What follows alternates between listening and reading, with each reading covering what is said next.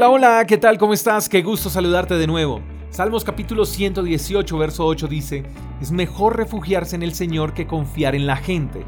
Todos confiamos en alguien y uno añora que esa confianza no sea traicionada.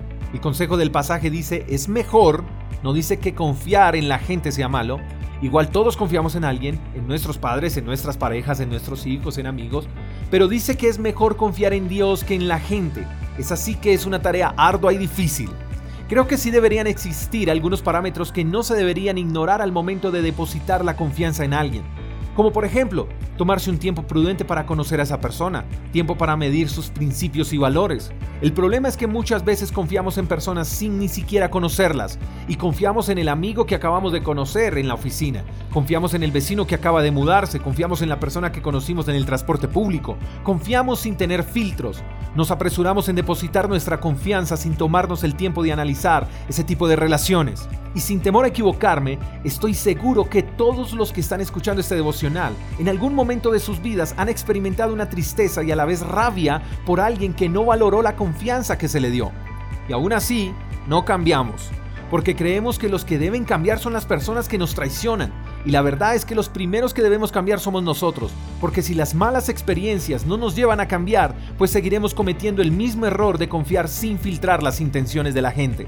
Y luego nos preguntamos, ¿Por qué me pasa siempre lo mismo? Pues la respuesta es sencilla. Nos pasa siempre lo mismo porque seguimos haciendo lo mismo. La invitación para hoy es que puedas confiar plenamente en Dios para que desde ese punto de partida puedas tener claras las reglas del juego. A medida que confías en Dios, más precavido y reservado eres. Ahora bien, el punto no está en que te cierres y te blindes.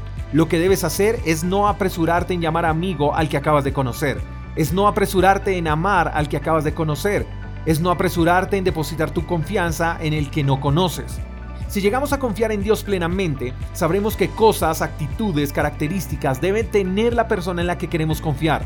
Y sobre todo, no debemos olvidar que las personas, sin importar qué tan espirituales o maduras sean, siempre se equivocarán y debes saber que en cualquier momento pueden fallar. Error sería pensar, yo sé que él o ella nunca traicionará la confianza que le he dado. Eso es un error, porque si hay algo que no podemos ignorar es que somos seres humanos y, erramos, pero Dios no falla. Por eso el pasaje nos dice, es mejor confiar en Dios que en la gente. Quiero cerrar con lo siguiente, no exijamos de las personas lo que no estamos dispuestos a dar.